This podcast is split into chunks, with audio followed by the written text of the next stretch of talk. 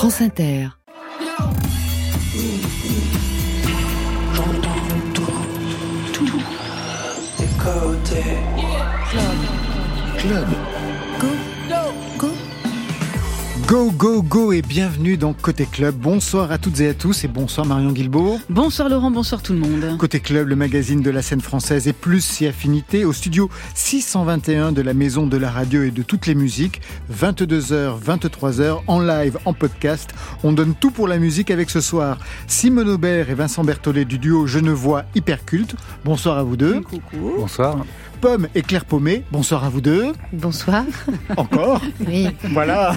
l'abonnement. Claire, voilà, Claire Paumé, vous êtes Jeanne Franqueur, 24 ans, trader et neutre comme les chiffres dans La Vénus d'argent, c'est le film d'Elena Klotz.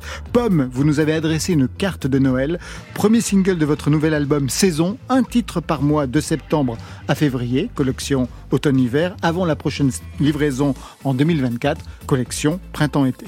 À vos côtés donc, le duo Genevois Hyperculte signe La Pangée, troisième album qui part en transe, chanson hypnotique qui travaille la répétition parce qu'il faut bien répéter pour se faire entendre. Programme Ode à la décroissance et vous serez en live pour un, non, pour deux titres.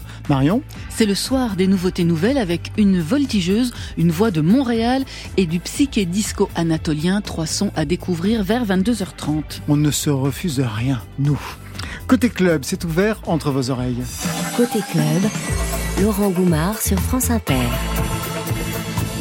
Pomme, on ouvre avec un de vos choix playlist France Inter. Vous avez élu le feu de Bibi Club. Un commentaire sur ce choix Ma Bibi Club, c'est un groupe euh, montréalais de deux amis qui ont fait ma première partie euh, à Montréal, justement. Donc, je voulais leur faire un petit, un petit coucou parisien et, euh, et, leur, leur, voilà, leur dire bonjour, tout simplement. Feu, feu qui brûle,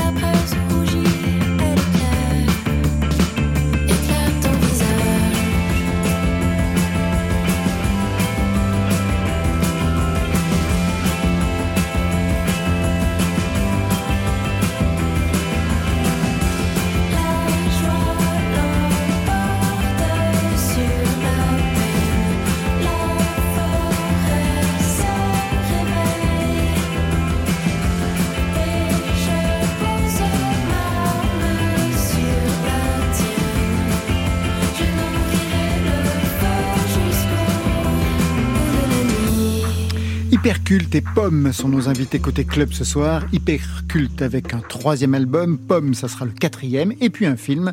Mais ça, c'est une autre histoire. Est-ce que vous vous connaissez les uns, les unes, les autres? Eh bien, on se disait justement qu'on s'était rencontrés chez Côté Club, apparemment, il y a deux ans. Oui, j'étais venu pour euh, représenter Orchestre Vincent. Puissant Marcel Duchamp. C'est ça, l'autre Voilà. formation Et, dans laquelle exactement. vous jouiez de la contrebasse. Exactement. Et vous ne chantiez pas. Voilà. Cette fois-ci, vous prenez la parole dans ce nouveau projet. Vous ne vous connaissez donc pas véritablement, mais vous avez des combats et des valeurs communes, on le verra, la décroissance, une conscience écologique, la folk, mais dans des registres différents. Alors avant d'entrer dans vos univers respectifs, deux titres déclencheurs, chacun reconnaîtra le sien.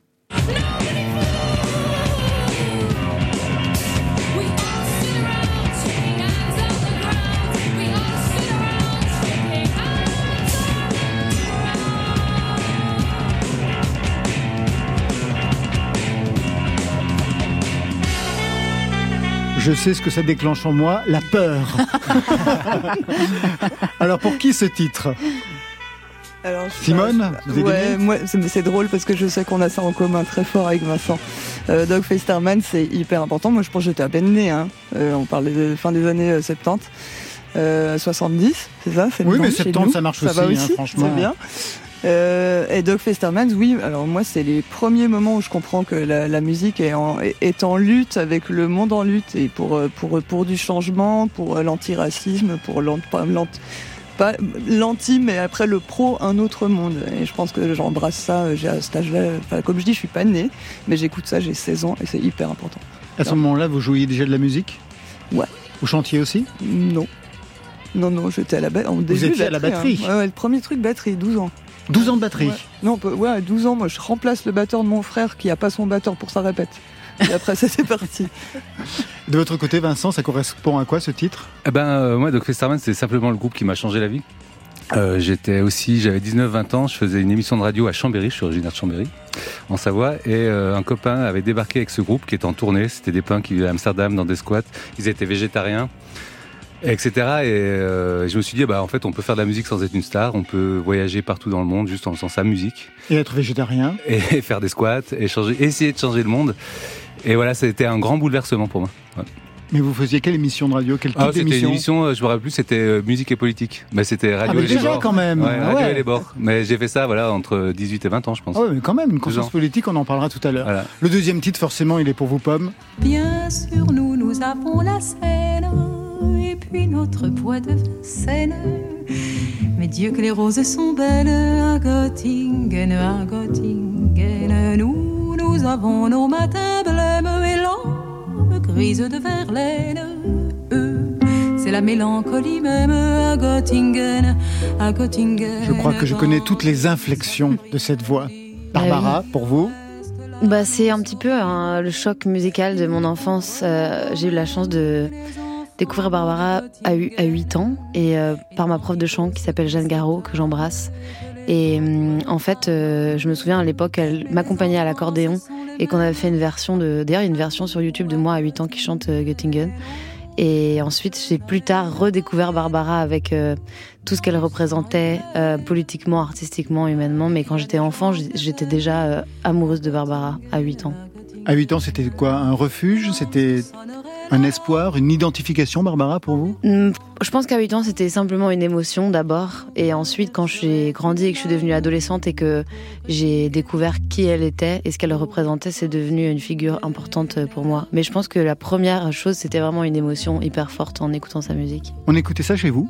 Pas du tout. On écoutait de la musique? Oui, mais de la musique euh, plus populaire, je dirais. Euh, on écoutait euh, Axel Red, Renaud, Michel Polnareff euh, et Charles Aznavour. Mais Barbara euh, euh, n'était pas dans les, dans les disques forcément de, de mes parents, quoi. Et chez vous, on écoutait quoi Vincent et, et Simone? Vincent? Je commence, ouais. Moi, c'est mon grand frère qui m'a éduqué musicalement comme ça. Mais il écoutait Joy Division, New Order, des choses comme ça. Ouais, moi, j'avais pas de grand frère. le punk. Ouais, j'ai une grande chance. ouais. Ouais, quand on n'a pas de grand frère, c'est Dave. Hein, C'est quand on est... Voilà, bah, mais parce que mes Ah, parents, c'est mon cas. Oh, mes soyez parents, pas c'était si. plutôt Mais pas du tout. Et pour vous, Simone? Moi, il y avait un bon mélange entre mes- mon père euh, en mode Purcell. Je pense que j'ai toujours Purcell dans les oreilles. euh, C'est magnifique. Ouais, j'aime Purcell, mais vraiment à des dimensions de ouf. Là, le Dido est né, je vais le voir dès que je peux, euh, dans tous les endroits possibles où c'est mis en scène. Et par ailleurs, après, oui, grande sœur, grand frère qui me mettent euh, de... Je pense ma sœur Pixies beaucoup, mon frère après dans les trucs plus...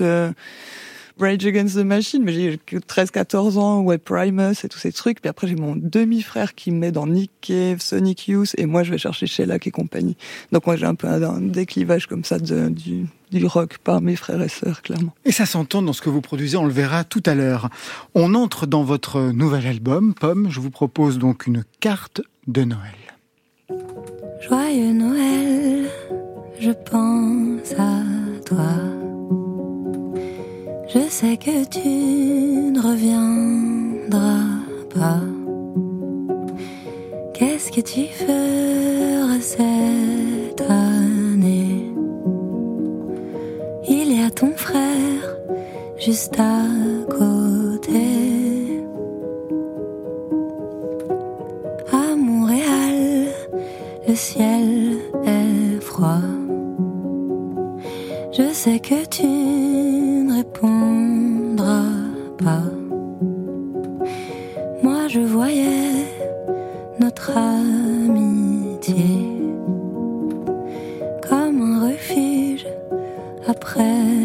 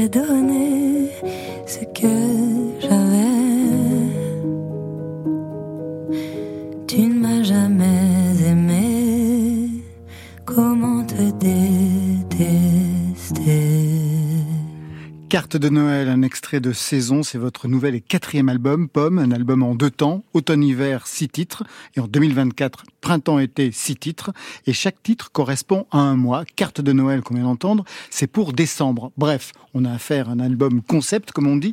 Il fallait cette contrainte pour le quatrième album? Euh, C'était pas vraiment une contrainte, mais pour moi, une, peut-être une sorte de libération de contrainte à l'inverse, parce que j'avais l'impression de m'être installée dans des mécanismes de création, euh, et dans des habitudes et des peut-être des choses rassurantes que je faisais et que je refaisais depuis euh, les failles, euh, qui n'était pas le précédent, mais celui d'encore avant. Ouais. Le deuxième album. ouais. Le deuxième album. Et en fait, j'ai eu l'impression de d'avoir besoin de bouleverser ça justement et de de faire de la musique autrement. Et euh, ça passait par euh, l'orchestre, ça passait par de nouvelles collaborations, par composer avec des gens et aussi peut-être par conceptualiser euh, cet album-là et me dire voilà la ligne directrice de, de cet album, ça sera les saisons et aussi peut-être une une quête d'aller vers l'extérieur et de peut-être moins parler de, de mon intériorité ou de mes anxiétés, de mes failles, de ce que j'avais beaucoup fait aussi dans les, dans les deux albums précédents, mais d'aller vers quelque chose de plus grand ou qui me place différemment et où je parle pas forcément toujours euh, de, de où je. Euh, Il y avait cette, envie de peut-être euh, prendre de la distance aussi. Et pour autant, sur la pochette, c'est vous, Tout avec un chien? Oui. Et, Et- quel chien Oui, c'est euh, Pizza Getty, c'est un chien très célèbre qui est mon chien. Vous ne lui avez quand même pas ouvert un compte Instagram. Non, toujours pas, toujours pas. C'est un Euh, projet Non, pas du tout. Non, j'espère bien. non, non, non, pas du tout. Mais les pochettes de l'album et, et les visuels de l'album sont un mélange entre euh, une inspiration des, des publicités des américaines des années 50 euh, avec euh, ce minimalisme et toujours ces, ces dames euh, très belles qui tiennent des objets dans leurs mains et en fait on ne sait pas si on vend la dame ou l'objet. Euh, et à l'intérieur, quand on regarde l'intérieur, il y a des vieilles peintures libres de droit des saisons euh, qui sont littéralement l'inverse à peu près de, de la pochette. Et l'idée c'était de représenter les saisons de plein de façons différentes, donc d'une façon un petit peu plus capitaliste, je dirais, sur la pochette et d'une façon euh, plus artistique et, et imagée et, euh, et plus dans la dans, la peinture et dans un, un art complètement différent. Mais pour moi, les saisons c'est tellement euh, universel que ça peut être lié euh, à la mode, qu'on parlait de, des collections de automne-hiver, de printemps-été, comme à la peinture de toutes les époques, comme euh, à des allégories, à des à du marketing. Enfin, c'est assez euh, large et du coup, j'avais envie d'explorer aussi dans l'objet toutes les façons d'interpréter les saisons et les objets que je tiens dans mes mains ou les animaux sont des allégories eux-mêmes des saisons et moi-même je suis habillée comme une saison aussi. Exactement. Donc pour l'automne, manifestement, c'est pour le chien. Exact, golden. Et puis. Ah mais ah, j'avais pas Mais pensé oui, à ça. Mais bien sûr. Et pour euh, l'hiver, eh bien, bien sûr, c'est une petite boule de neige que vous tenez. euh, Oui, et moi je suis un petit peu habillée comme si j'étais euh, une sorte de personnage des glaces aussi. Il y a La Reine vraiment des Neiges. En fait, chaque personne qui a participé à ce projet, créé sur ce projet, a eu une liberté d'interpréter les saisons aussi. Donc la styliste, je lui ai dit, ben tu peux m'habiller comme comme toi, t'interpréterais la saison de l'hiver ou la saison de l'automne, quoi. Et pour euh, l'été, vous serez à poil? Pas du tout. Euh, mais j'ai beaucoup moins de vêtements, c'est vrai. Ben voilà, quand même. Oui, tout à fait. Un bikini? Hmm, on verra, vous verrez. Je verrai ça. Ouais, c'est intéressant. Alors, je disais que l'album était né pendant la tournée Consolation Tour. Qu'est-ce que sa conception doit à cette tournée? Est-ce que vous avez mis en place sur scène, en fait? Alors, premièrement, il y a la présence de l'orchestre que j'ai fait intervenir sur euh, des spectacles euh, spéciaux qui étaient joués à Paris et à Bruxelles. Ouais, mais notamment euh, à l'Olympia.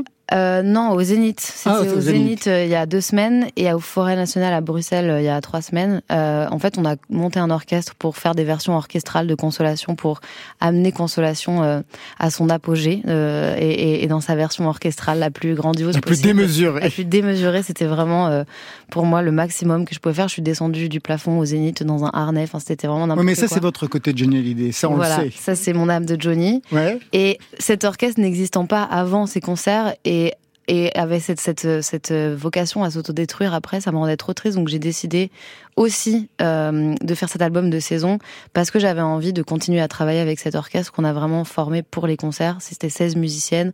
Euh, C'était incroyable de travailler avec des musiciennes aussi talentueuses et bienveillantes. Et donc, au moment de, préparer les zéniths, euh, c'est-à-dire en mars, euh, avril pour euh, le mois de novembre, je me suis dit, mais en fait, pour cet album de saison que je commençais à conceptualiser dans ma tête, pourquoi je ne demanderais pas à l'orchestre de jouer aussi Parce que les saisons et l'orchestre, ça faisait beaucoup de sens aussi pour moi.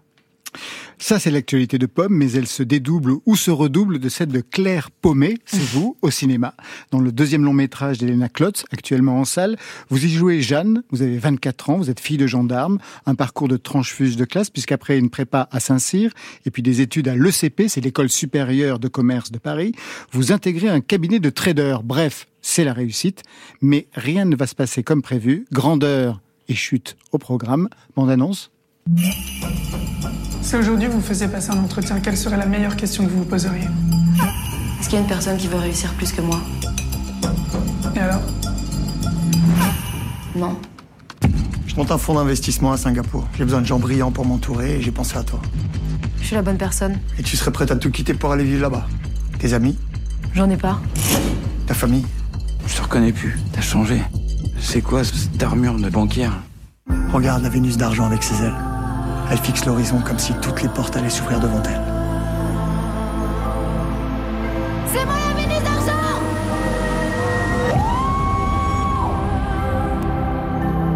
Sur l'affiche de la Vénus d'argent, c'est Claire Paumet plutôt que Pomme. Est-ce que c'est un moyen pour vous de dire non, je ne jouerai pas des rôles de chanteuse, de musicienne, ou pire, je ne jouerai pas mon rôle de Pomme dans un film?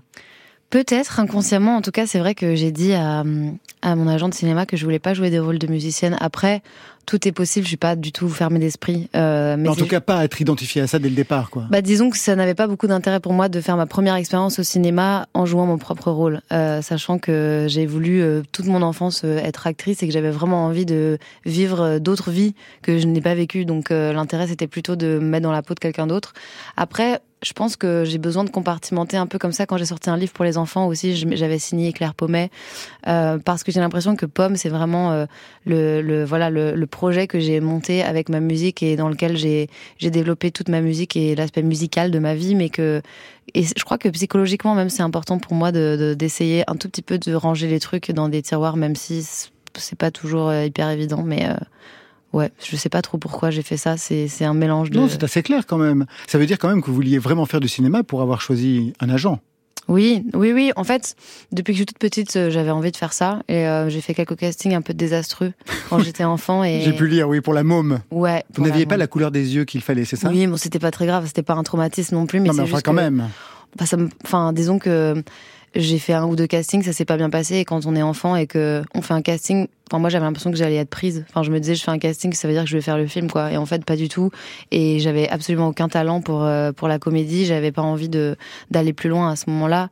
Et, euh, et pendant le confinement, j'ai eu une petite pulsion de de, de ce rêve d'enfant un petit peu déchu. Et j'ai eu envie de de recommencer à, à démarcher en fait et à, à lire des scénarios, à faire des à faire du travail, à, à travailler pour euh, pour apprendre à, à jouer en fait. Vous avez passé des castings Énormément de casting. J'en ai eu qu'un seul qui est la Vénus d'argent. Vous les avez tous foirés auparavant. C'est ce que dit Elena Klotz, que vous Ouais. foiriez vos castings. Vous savez pourquoi Mais je continue à les foirer. Hein. Depuis que j'ai fait le film, j'en ai fait plein et j'en ai eu zéro. Bah, je pense parce que je suis pas actrice premièrement, donc euh, c'est quand même une donnée importante quand on n'a pas étudié euh, le, le, le jeu d'acteur et le cinéma. Il y a des gens qui passent dix ans à, à, à étudier, donc euh, je pense que c'est comme si demain, n'importe qui qui fait de la, de la comédie voulait chanter des chansons et il y aurait Ça parfois arrive, hein. oui mais il y aurait des, des hasards et des, et des et des moments de beauté Ça, c'est sûr que ça existe euh, sans travail mais il y a aussi beaucoup de travail derrière le jeu d'acteur donc je pense que c'est normal que je rate des castings si j'ai pas travaillé euh, pendant pendant assez longtemps ou que j'ai pas affiné assez euh, des- de la technique de d'actrice en fait tout Ce simplement que vous avez fait pour le film, parce que vous avez travaillé vraiment pendant un an pendant un ce an film. sur la préparation de ce film, c'est quand même énorme.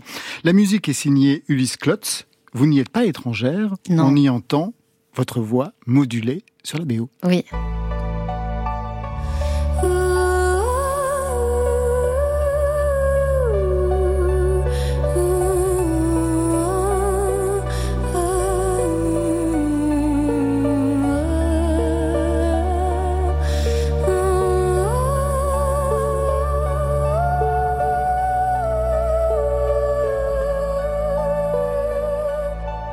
Ça me rappelle les voix éthérées, vous savez, sur les bandes originales de New Morricone, par exemple, ou quelquefois de Francis Lay. Véritablement, ouais. Mais la BO est très jolie et Ulysse, euh, qui est le frère de la réalisatrice, euh, a fait un très beau travail et il m'a laissé. euh, ça, c'est des improvisations vocales en fait. Ça, c'est des, des mélodies que j'ai inventées en studio et il m'a laissé beaucoup, beaucoup de liberté. En fait, il y avait des instrus et il me disait, bah voilà, tu fais ce que tu veux. Et moi, j'adore improviser quand il n'y a pas de paroles. Je déteste improviser avec des paroles, genre ce que font les, rappeurs, ceux qui font du slam, qui font des, des impros. Je peux pas faire ça, mais par contre, des mélodies, j'aime beaucoup. Et en fait, du coup, il me mettait des instrus et j'avais vraiment la liberté de faire ce que je voulais à plein de moments et c'était vraiment très agréable. Et l'idée qu'il n'y ait pas de parole, ça me permettait de garder cette idée du personnage, cette idée de jouer la comédie et en même temps d'utiliser ma voix, ce qui est toujours euh, agréable en fait pour moi. Pour autant modulé, mais pas chanté. Il y a des choses pas modulées aussi. C'est, c'est, je suis pas sûre que celle-là, elle soit vraiment très modifiée. Il y a parfois un peu d'autotune. Il y a des, mais, hum, mais si si, il y a des, il y a des moments où j'ai vraiment chanté. Il y a des moments où j'ai fait beaucoup de bruitage, de sound design, où j'ai, où j'ai chuchoté des trucs. Euh, Enfin, en fait, ma voix, elle est vraiment en fil rouge sur toute la BO, mais parfois pas reconnaissable. C'est vrai. Votre personnage Jeanne poursuit un objectif, c'est sortir de son milieu, du déterminisme social, sortir aussi des assignations. Elle est en costume gris, elle va porter une cravate, une cravate pourrie d'ailleurs selon un des personnages que vous allez rencontrer, Oui, absurde, elle dit. C'est important. avec une voix Oui, qui très est grave. Anna Mouglalis. Anna Mouglalis. Oui. Euh, il y a aussi cette scène où son boss la voit seins nus sous un bandage et lui demande c'est parce que tu es lesbienne? Réponse non, je suis neutre, neutre comme les chiffres. Est-ce que vous avez pu intervenir sur les dialogues? Est-ce qu'il était possible de proposer des choses pendant ce travail? Ah bah oui, euh, dans l'année entière de préparation qu'on a faite avec Elena, premièrement, on est devenus très proches, on est devenus amis. Euh, Elena, c'était son deuxième long métrage, donc elle avait pas non plus euh, 45 ans d'expérience euh, derrière elle. Et je pense que hum, on a énormément construit le personnage ensemble. Il y a des scènes que moi j'avais pas envie de faire, qu'on a enlevé du scénario. Des scènes Euh, par exemple de sexe? Il y avait une scène, ouais, avec euh, le personnage euh, de Neil Schneider, euh, que moi je trouvais pas forcément utile et que Elena euh, trouvait finalement, après discussion, pas utile non plus, qu'on a transformé. Enfin, ça a été pour moi hyper intéressant parce que parce que j'ai pu, euh, avec Elena, transformer parfois la trajectoire du personnage dans certains détails qui finalement devenaient importants pour déjà être 100% à l'aise avec le scénario et aussi parce que elle m'a donné une place immense dans la création aussi dans, dans ce projet-là, quoi. Et puis vous êtes de toutes les scènes. Le film se passe dans le milieu de la haute finance, avec en creux une dénonciation du capitalisme cynique qui s'habille de vertus écologiques. C'est un film de combat, en fait, un réquisitoire. Est-ce que vous pourriez jouer des personnages qui ne correspondent pas à vos valeurs, à ce que vous défendez par ailleurs? C'est une bonne question. Je pense que c'est important de pouvoir jouer euh, toutes sortes de personnages différents et c'est la, la beauté et la magie de, du jeu. Euh, Mais pour autant, est-ce qu'on en est, est-ce qu'on en a envie? Bah moi, euh, comme c'est tout le début de mon expérience d'actrice, euh, j'ai envie de dire que pour le moment, j'ai euh, des craintes ou que j'ai, j'ai- je connais pas encore, je tâtonne un petit peu, donc il y a des endroits où je serais pas à l'aise d'aller.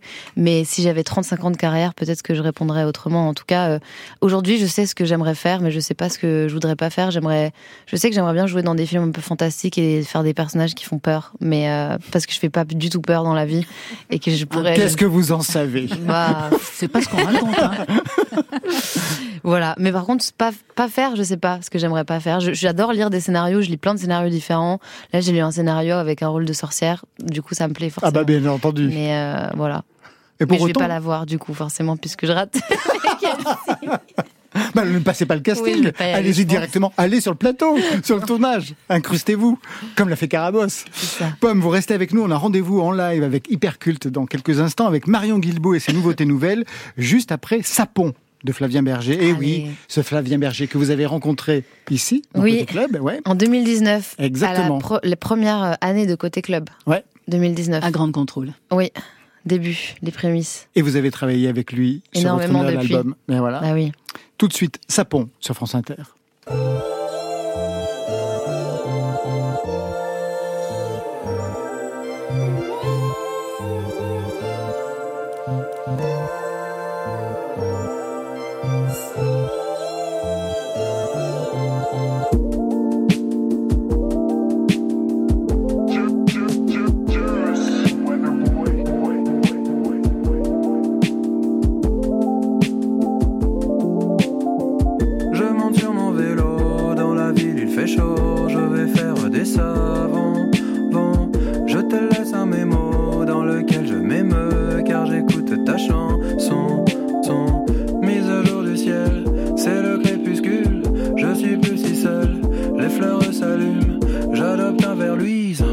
Sur ma chemise, j'ai pas de lumière, petite bêtise, j'accélère.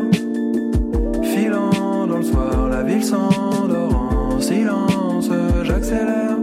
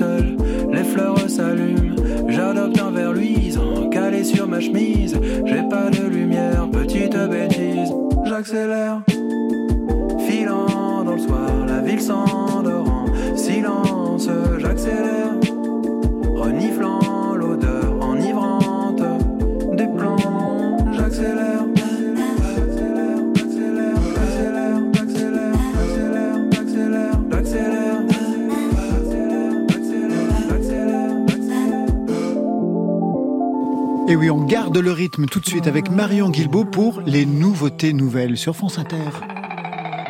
Côté club. Euh, L'album sera prêt quand?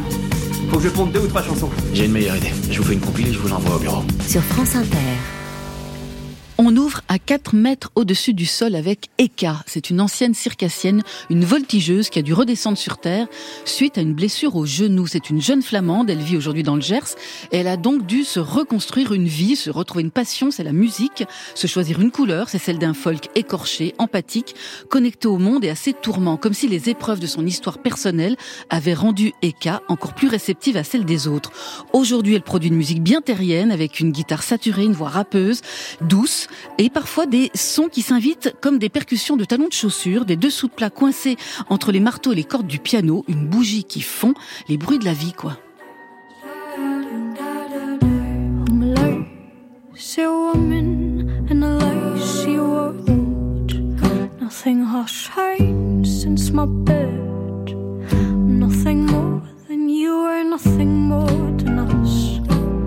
Sitting in a leatherette sofa. Useless living beings in a leatherette sofa.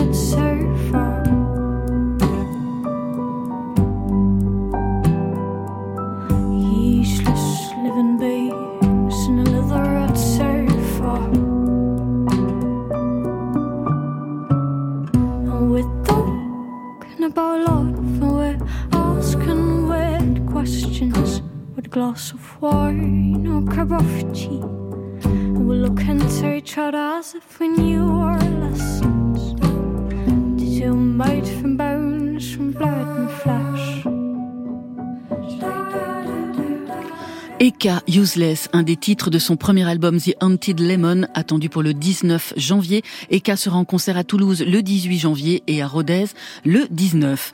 Direction Montréal, une ville que vous connaissez bien, Pomme, pour rejoindre Erika Engel, chanteuse, compositrice d'origine suédoise, installée depuis une dizaine d'années au Québec. Elle est la voix et l'âme du groupe Sus Halls, formation emblématique de la scène canadienne expérimentale.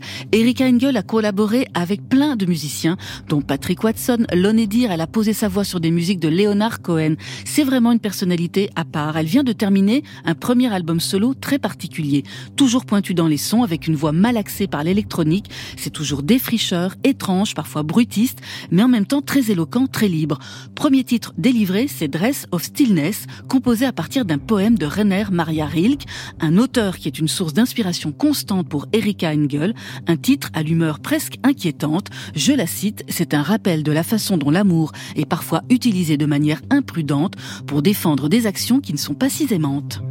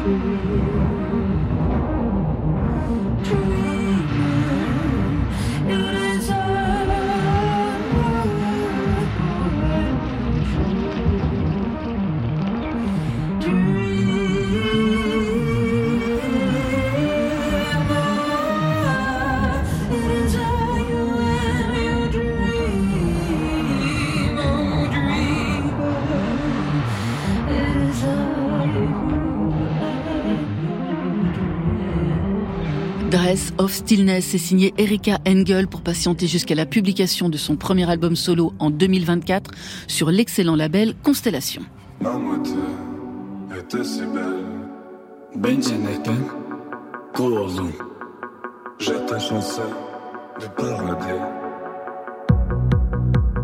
Enfin, dernier son de ces nouveautés nouvelles avec Bien sûr. Bien sûr, tout attaché avec un E à la fin, un tréma sur le U.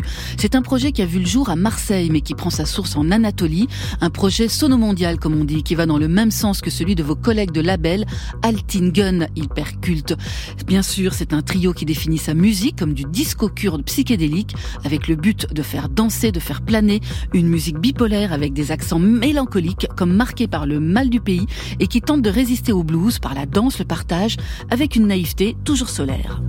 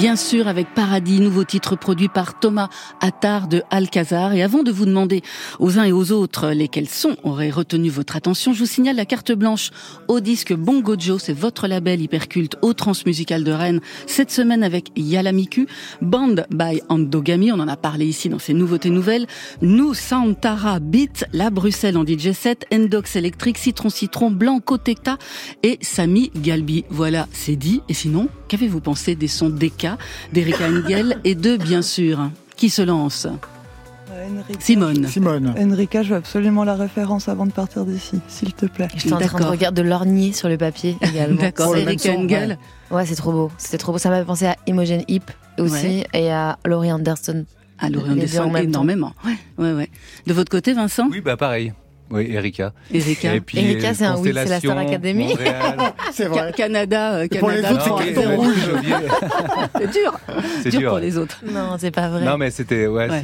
ça m'a beaucoup touché. ouais. C'est intriguant. Et puis, Constellation, j'ai beaucoup écouté depuis très longtemps. Moi, je suis allée Et Montréal, et la salle. Je suis allée voir il y a deux jours ce qu'ils étaient en train de sortir. Ça Ouais. fait longtemps que je suis Vous pas suivez le allée voir label. Mais c'est un label, J'ai- Constellation. Oui, oui, c'est un très bon Et j'ai label pas canadien. vu, euh, J'ai pas vu passer ça. Après, j'ai j'ai pas pris le temps d'écouter, mais c'est juste là, en fait, c'est quoi le catalogue de ce label extraordinaire qu'on écoute depuis qu'on a, enfin, allez, 20, Ouais, depuis 25 longtemps, ans maintenant. Mm, mm. Mais oui, et Safia Nolan qui est déjà venue ici, elle a fait une tournée avec Constellation. Ils avaient organisé une tournée avec plein d'artistes. Ils avaient loué un tourbus. Et enfin, je sais pas, ils font des trucs trop stylés Ils ont le cette temps. salle, la salle à Rossa, où on a joué cette année avec l'orchestre, là, qui est extraordinaire. Et oui. Pour l'Amérique du Nord, c'est vraiment une très belle salle. hein. Enfin, c'est des gens très actifs qui font plein de choses. Ouais, vive le Québec. Vive le Québec cas, libre. ouais, Erika Engel, euh, Engel. magnifique.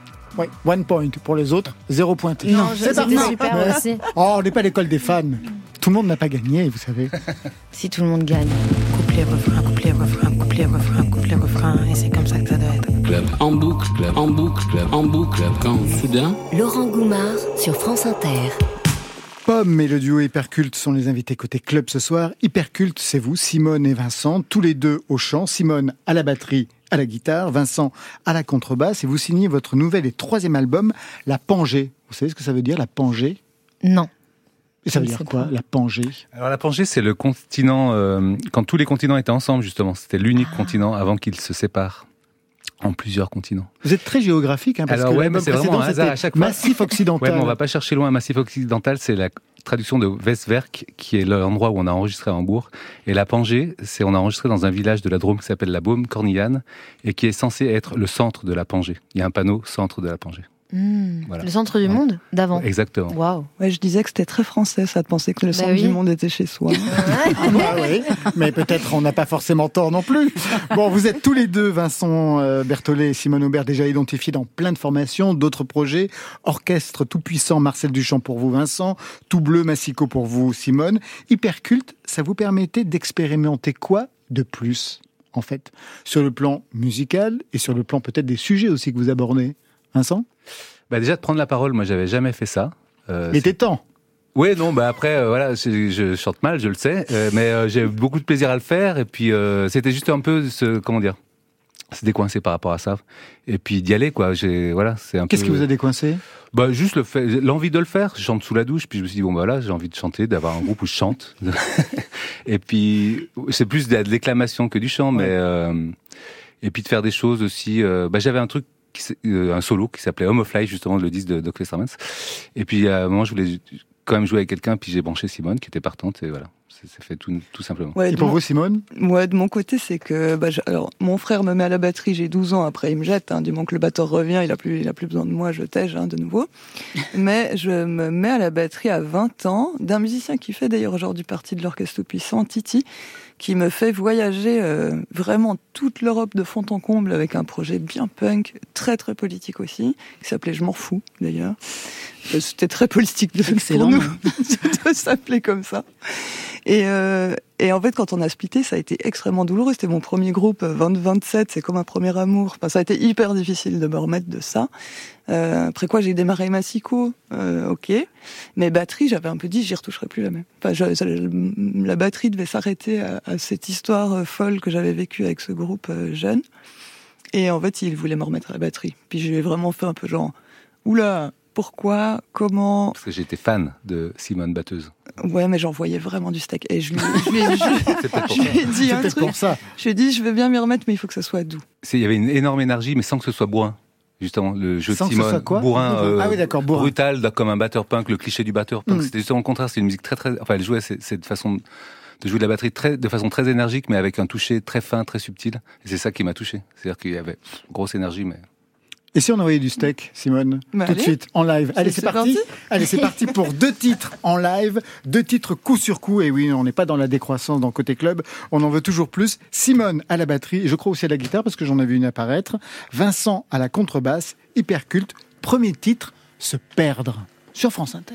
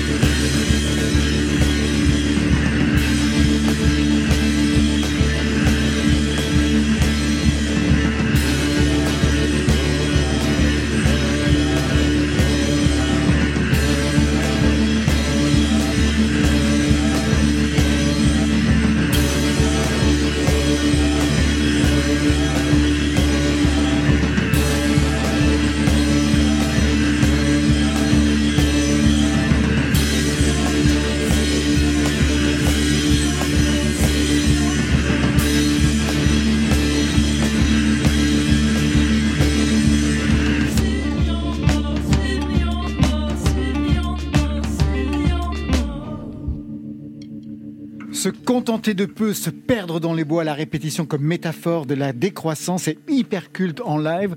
On part sur un second titre, après se perdre, Distress, pour Côté Club.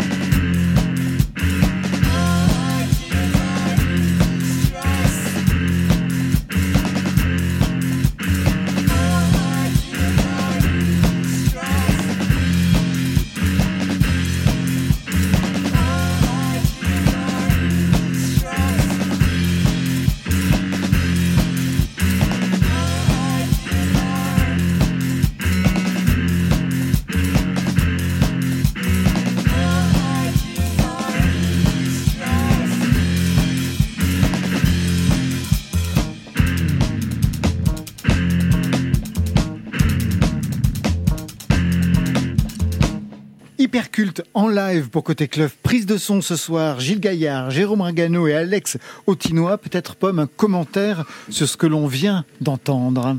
J'ai adoré, j'ai beaucoup monté mon micro. Oh, j'ai beaucoup monté mon micro, pardon. Du coup, je. je... Pour entendre la voix, ouais. Bah, Parce pour tout studio, bien- ouais. Tout, tout entendre, ouais. Mais c'était super. J'ai beaucoup aimé la première chanson particulièrement. Se perdre dans les bois, se perdre dans les bois. J'aime beaucoup. Et surtout cette façon de jouer, en fait, de taper sur sa guitare. Parce que manifestement, vous envoyez du steak sur la guitare. La guitare est posée à plat, aux côtés de la batterie. Et vous tapez dessus comme une percussion, en fait. Simone. Ouais, j'ai, j'ai, j'ai- j'ai- dernièrement avec Vincent, j'ai insisté parce que ça fait des buzz. D'ailleurs, on a eu des probes de buzz ici. Euh, d'essayer, de synchroniser parce que moi, dans tout bleu, je fais beaucoup de tapping guitare. C'est comme ça que je compose même mes morceaux avec des arpégiateurs qui tournent de tapping guitare. Et j'avais trop envie que dans l'hyperculte, on puisse arriver, enfin, à, à- à synchroniser sa basse avec des motifs comme ça folkloriques de petites guitares. Enfin, qu'il y ait ce côté vraiment folklore euh, de, du bal en fait dans la trance. Et, euh, et donc ça buzz, mais on y, on y est arrivé. Quand vous bâtissez donc ce projet à deux, contrebasse, percussion au départ, batterie, c'est-à-dire que le projet devait être immédiatement percussif au niveau de la musique et ça devait donc soutenir le projet politique aussi. Vincent, Simone?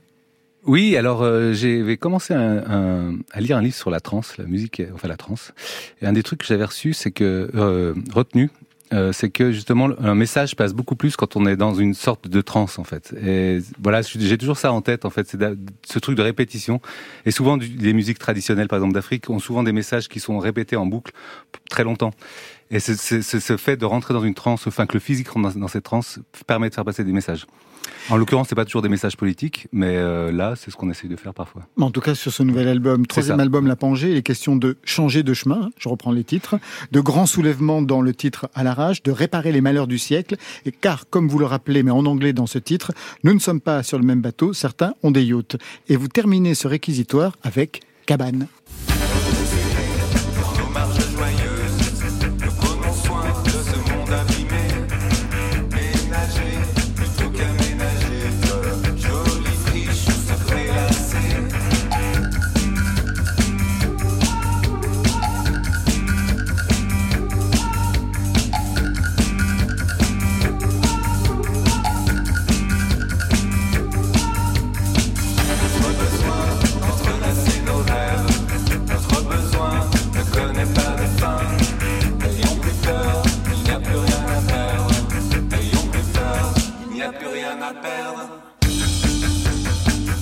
Titre, on y entend marge joyeuse, jolie friche. Est-ce que ce sont des paroles ou c'est aussi votre mode de vie à tous les deux?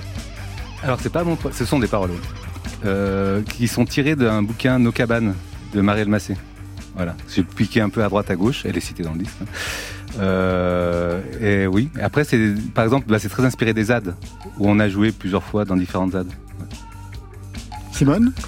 Ouais, je pense l'habitat autonome euh, minus euh, où il ne se trouve que les choses dont on a besoin rejoint quelque part le se contenter de moins. Donc l'image de la cabane pour moi il est trop il est trop beau, c'est reconnecter à la nature, c'est se débrouiller avec peu, euh, faire avec peu de moyens. Et c'est vrai que en fait j'ai acheté de cabane. Ça va être trop drôle, le disque sort et j'ai enfin trouvé une cabane. Ça fait des années que Où je cherchais une cabane et j'ai réussi à rénover une cabane dans une dans une euh, comment on appelle une réserve naturelle. Comment on appelle ça? Une réserve naturelle non plus, en français. comment ça s'appelle. Une réserve naturelle. Il y en a une euh, à côté de Genève et une seule, je crois, où il y a deux micro-zones, mais qui font quelques hectares seulement. Et dans une de ces zones, il y a en fait, étonnamment, parce que dans des réserves naturelles, ne devrait plus y avoir d'humains, et il y a des humains qui ont euh, des micro-habitats, et j'ai réussi à choper un emplacement là-bas, et je suis très heureuse d'avoir ma cabane. Ça soulage la tête. À quel moment vous avez eu cette conscience euh, politique? À quel moment elle s'est développée ou est-ce que c'est une histoire familiale? Euh, non, c'est vraiment. euh, moi, c'est au lycée, je pense, par les rencontres, par le punk en gros, par la musique qui m'a amené à me poser des, questions sur le monde qui nous entoure. Moi, je- c'est jusqu'à 14 ans, je demande à mon père pourquoi on n'est pas rationné. Donc moi, ça a été très jeune, euh, je pense ce qu'on appelle aujourd'hui éco-angoisse ou, ou la- comment ça, la dépression verte. ouais. Il y a plein de, il y a plein de termes à ça. Euh, c'est clair qu'à l'époque, je me sens très seule, hein, parce que j'ai quand même 42 ans maintenant et qu'il n'y a pas euh, grand monde qui, accepte ça. En fait, c'est pas du tout entendu. On est toujours euh, le chieur de la soirée euh, qui est un peu là. Oui, mais attends, quand même, c'est un peu inquiétant.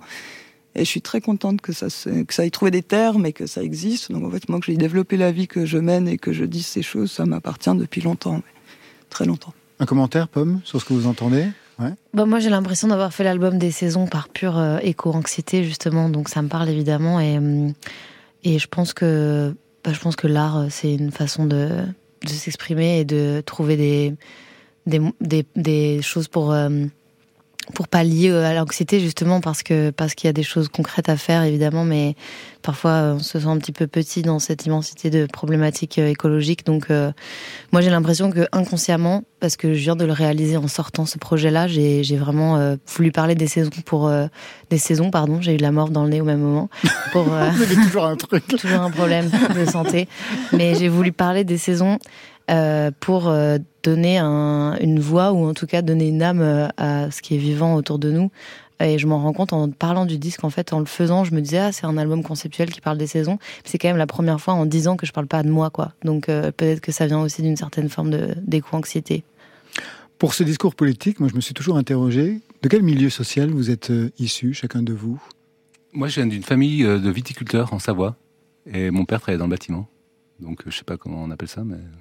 Ben, comment on dit Il y a beaucoup de catégories. Euh, oui, il y a beaucoup de... ouais.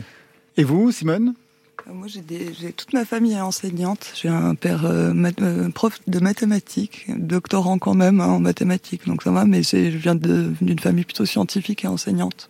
Est-ce que sur scène, entre les chansons, vous prenez la parole de façon frontale? Non, on parle très peu. Enfin, on parle un peu, mais on fait pas de discours politique. Euh... Elle est moins sûre, Simon. Ouais, c'est, alors ça peut arriver parfois. Quand on joue à la ZAD, il peut y avoir peut-être un mot, quoi, mais euh, d'une façon générale, c'est pas. Non, non, ouais, on fait pas ça. Vous êtes souvent sollicité pour aller jouer justement hors euh, hors contexte concert classique, euh, dans les ZAD, par exemple les ZAD ou dans d'autres endroits ou à des moments précis, des événements. Je dirais majoritairement, peut-être. Ouais. Pas, ah oui. pas, pas, appelé à, mais donc c'est, c'est les milieux dans lesquels on évolue et dans lesquels les deux, je crois qu'on est très sensibles de voir, euh, de voir euh, ouais, l'évolution, les risques pris, etc., de, de, la part de ces gens pour faire euh, changer les choses. Je crois que c'est vraiment un truc qu'on partage, d'être sensible à cette cause-là. Ouais. Et qu'on soutient ouais, quand on mm. peut. Mm. Vous menez des actions? Ils se regardent. Bah alors, on a joué pour des, des festivals ou des soirées qui étaient en soutien à une action, venir, voilà. Mais on joue pas pendant l'action. Oui, ça ne nous est pas arrivé. Ça ne nous est pas encore arrivé. Non.